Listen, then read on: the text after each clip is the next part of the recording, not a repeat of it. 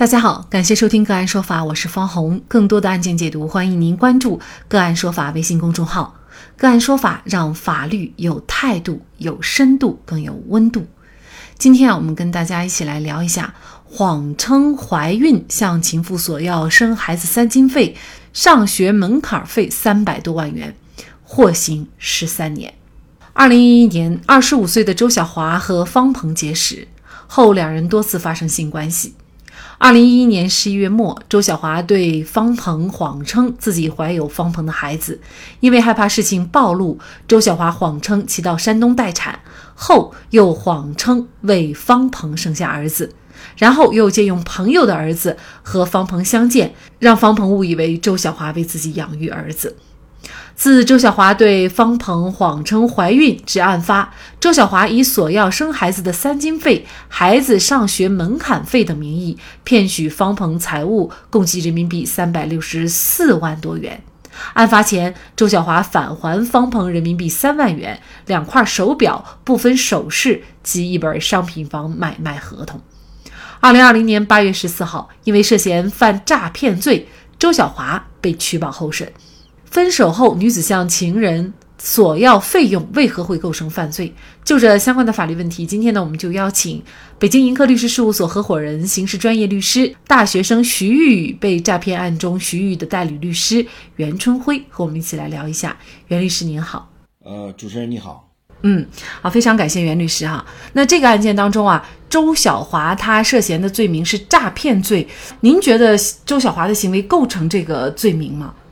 呃，首先，我个人认为周小华，呃，构成诈骗罪是没有问题的，因为按照我们国家刑法的规定，诈骗罪它的前提是首先要虚构一个事实，而受害人因为犯罪嫌疑人虚构的事实做出一个错误的财产处分，然后犯罪嫌疑人获取不法利益，所以说这三个条件呢，本案当中都具备，所以周小华。本身构成诈骗罪，是从法律规定上来讲是没有问题的。谈恋爱的女方哈，呃，甚至是分手或者离婚后的女方向男方要钱这种情况呢，也并不少见。呃，假说本案当中这个女方她确实是有孩子，那么她就以孩子的名义会要各种钱。那其中呢，可能有一些项目就是无中生有，就是编造捏造。嗯，比如说，他说孩子要去国外做夏令营，或者呢，孩子要报各种什么样的辅导班，也会要一些大额的这种费用。但是事实上呢，并没有这些项目。那么这种行为也会涉嫌呃诈骗罪吗？呃，我觉得这要区别对待啊。首先，我们要考虑到这案件本身有一个非常复杂的前提。就是双方之间是一种情人关系，啊，是一种这个恋爱关系，这个前提，这是第一。第二，周小华本身向方鹏去索要财物这个行为，是不是以金额来确定构成犯罪？我觉得这个也有待我们案件的具体案件具体分析。但是我先讲生活当中。生活当中，我相信主持人你也好，我也好，包括听众也好，那么被自己的老婆骗太常见了。我老婆就经常打着各种旗号跟我说补习班啊，孩子要怎么样。但是你会发现，哪怕他编造了一个事实来骗我都没有问题。为什么？因为我们国家婚姻法讲的是夫妻财产共有制，他骗自己的钱是不构成犯罪的。所以说，本案当中，这个周小华本人，他如果和方鹏确实有婚姻关系，而且已经结婚了，婚姻存续期间是不可能存在诈骗罪这个问题，也就是说，不可能存在这种犯罪的问题。那么，第一、第二，如果是两人没有结婚，或者结完婚之后的离婚，那么离婚之后，或者没结婚有了孩子之后，那么女方。以孩子的名义向男方索要抚养费、教育费用等等医疗费用，那么这里边即使存在一定的虚构的成分，但本身它也不构成诈骗罪。但是本案它走向了另一个极端：第一，没有婚姻关系；第二，没有生育子女。那么这两个前提不存在的情况下，周小华在所有财物的时候。他主观上有没有犯罪的故意，这就是我们去推断。那么我们认为，他主观上有没有犯罪的故意，我们从现有的文件或者案件里边，我们无法做出结论。那么我们就要看他向受害人诉说的索要钱财的这个事实是否成立。他没有生育孩子，那么这个事实一旦认定，那么他在以孩子为理由向受害人索要财物，其本身就足就具有犯罪的主观上的故意。那么生活当中和本案的结合来讲，我觉得还得需要个案分析。因为前几天我也遇到了一个类似的案件，就是这个这个行为人呢，这个男的他是在一个酒局上认识一个女的。然后这个女的呢喝醉了，呃，真醉假醉现在也无法推断。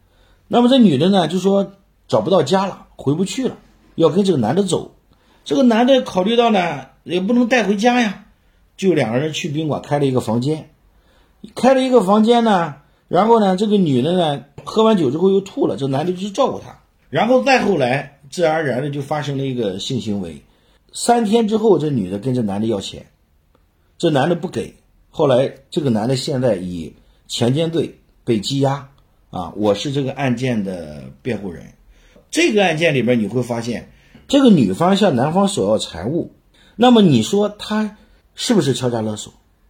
所以说，我觉得这一类的，就是男女因为婚姻关系或者因为情的问题，或者因为性的问题产生的这个犯罪，我们很难用单一的标准来评价啊。所以说，在生活当中，像周小华他涉及的这个案件，如果是小来小去的，我认为都不构成犯罪。你比如说骗个戒指啊，骗个礼物呀，骗件衣服啊，骗顿饭呀，那你说这种情况下他构不构成诈？不构成诈骗罪啊，不构成诈骗罪。但是本案当中构成诈骗罪，主要是什么？骗取财物金额达到了三百多万，所以属于巨大。嗯，通常情况下，诈骗罪的这个呃立案金额的标准是多少呢？呃，三万元以上就可以。我们现在实际上可以立案是三千，但是因为很多的案件，你像纯诈骗和这种涉及感情的诈骗，你现在这个生活标准，你说骗三千块钱就构成诈骗的话，那太普遍了。谁谈恋爱的时候不被女朋友要个礼物啊？刑事犯罪它的立法最主要是维护社会正常的一个生活秩序。所以说，我们一般来讲就是三千，我认为是构成立案标准。但是实际上，公安机关一般情况，如果是数额不是巨大，就三万以上的话，公安机关一般都不会予以立案。为什么？因为你三万以下的，一般来讲，公安机关建议你去以不当得利啊、诉讼返还这种方式来处理。因为什么？因为我们现在入刑啊，就越来越严格，你不能以这个过低的。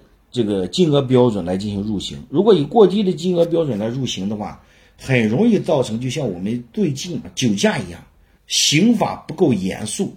为什么叫刑法不够严肃？我们刑事处罚手段一定是对社会秩序的规制的一步最后的手段，就是在所有的手段都无法调节、无法调节这个社会秩序的时候，我们才会启用最终手段，也叫刑事手段。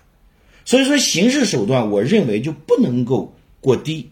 如果过低的话，就导致刑事惩罚的滥用。是这个案子哈，让我们可能很多人都会想到这个之前女辅警哈，这个被定的敲诈勒索罪的这个案件。当时女辅警呢，她是以买房啊、怀孕呐，还有分手补偿等等为由哈，向和她发生过呃关系的多名男性去要钱。那最后呢，也是被定为敲诈勒索罪。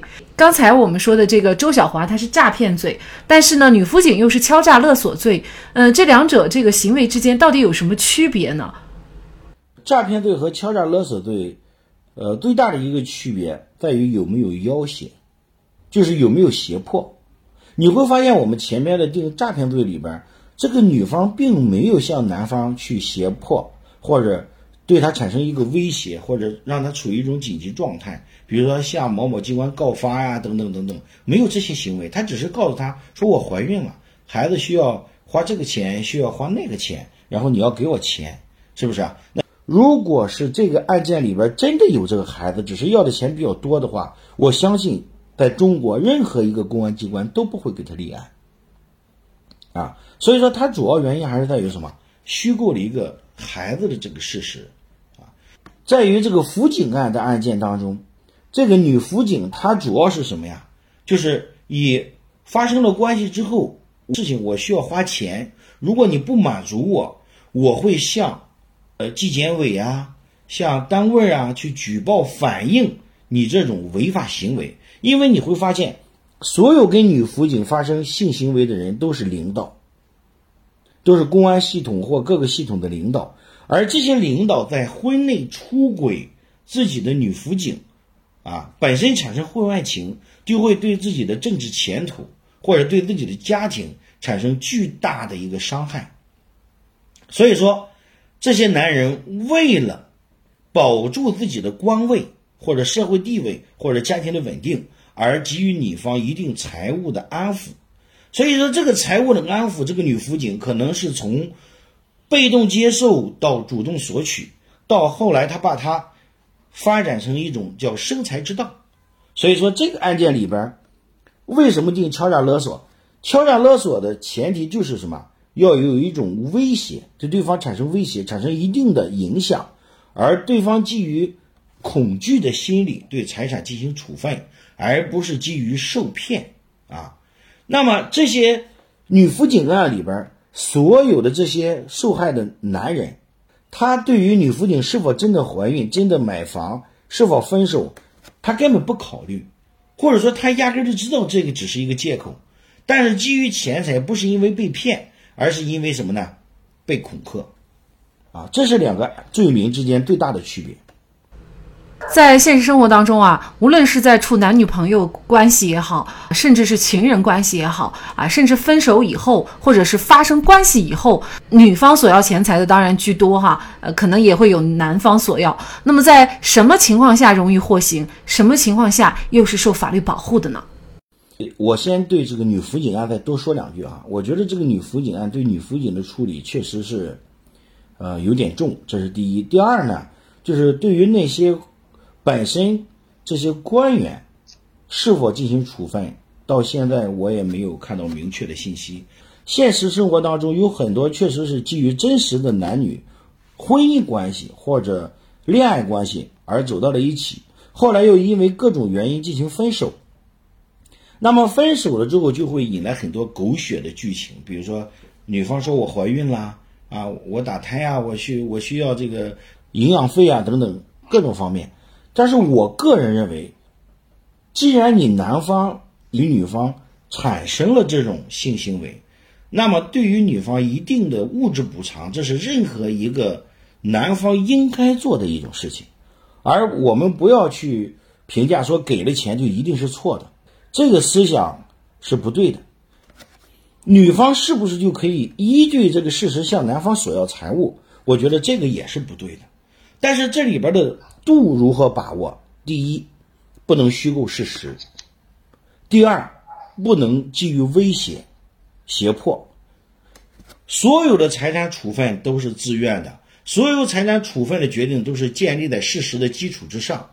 那么，在这两个前提之下，至于男方给女方多少钱都不重要，给一个亿都没问题啊。因为王思聪的小目标就是一个亿，但是你要让我给一个亿，那我可能敲骨吸髓都拿不出来。是不是啊？所以说，这还是根据个案当中每个人的经济条件来决定财物的多少，他没有一个统一标准啊。那么对王思聪来讲，可能骗个一二百万都不叫骗，为什么？人家随手就花个一二百万，可能对我而言，一两万块钱的财产损失，我都觉得是一种巨大的痛苦。可能对我而言产生的痛苦，就会导致我认为这一定要用刑事犯罪来进行惩罚。所以说。这个个案里边，就是财富的多少不能成为唯一的衡量标准啊。所以说，生活当中男女之间因为情感问题产生了一个财务处分，只要是建立在事实的基础上，只要是双方自愿，就不存在这个犯罪问题。那么，如果产生在虚构的事实，或者是基于一种胁迫而处分财物，那么我认为都有可能构成犯罪。周小华这个案件呢，一审法院是以周小华犯诈骗罪判处有期徒刑十三年，并处罚金人民币二十万元，责令周小华退赔方鹏人民币三百六十四万多元。周小华不服，提出了上诉，二审维持原判。应该说，无论在一段关系开始时还是结束后，如果女方一直把自己定位为受害者的身份，那么，那么不仅这段关系不会善终。下一段关系也不会有好的结果，在不正当的男女关系中，不仅不可能有赢家，而且男女都将会为此承受不可承受之重。好，在这里再一次感谢北京盈科律师事务所合伙人、刑事专业律师袁春辉。那更多的案件解读，欢迎大家关注我们“个案说法”的微信公众号。另外，您有一些法律问题需要咨询，都欢迎您添加幺五九七四八二七四六七这部手机号的微信号向我们进行咨询，我们会将您的问题转给我们专业资深的律师进行解答。好，感谢您的收听，我们下期节目再见。